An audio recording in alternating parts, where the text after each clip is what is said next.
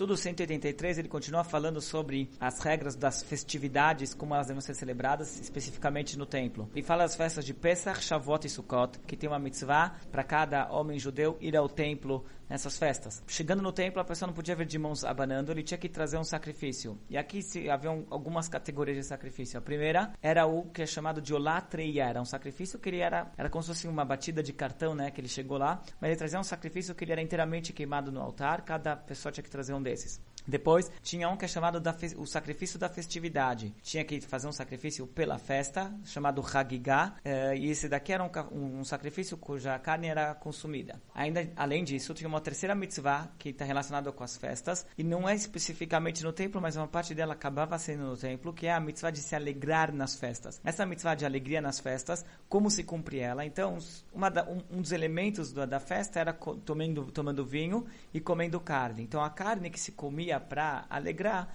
se fazia como sacrifícios e se levava para casa e consumia isso. Mas essa mitzvah, na verdade, existe até os dias de hoje.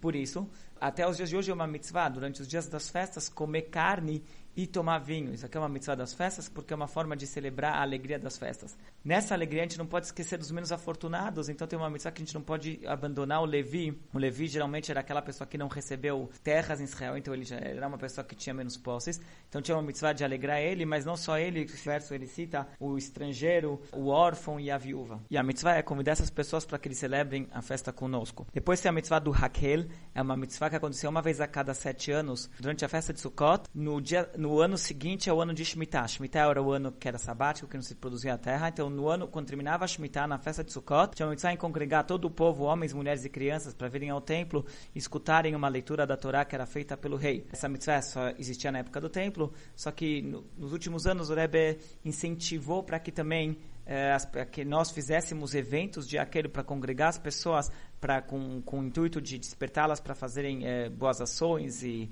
e, estudarem Torá e rezarem mais nesse no ano que segue a Shemitah em lembrança ao Raquel que era o que se congregava todo o povo no templo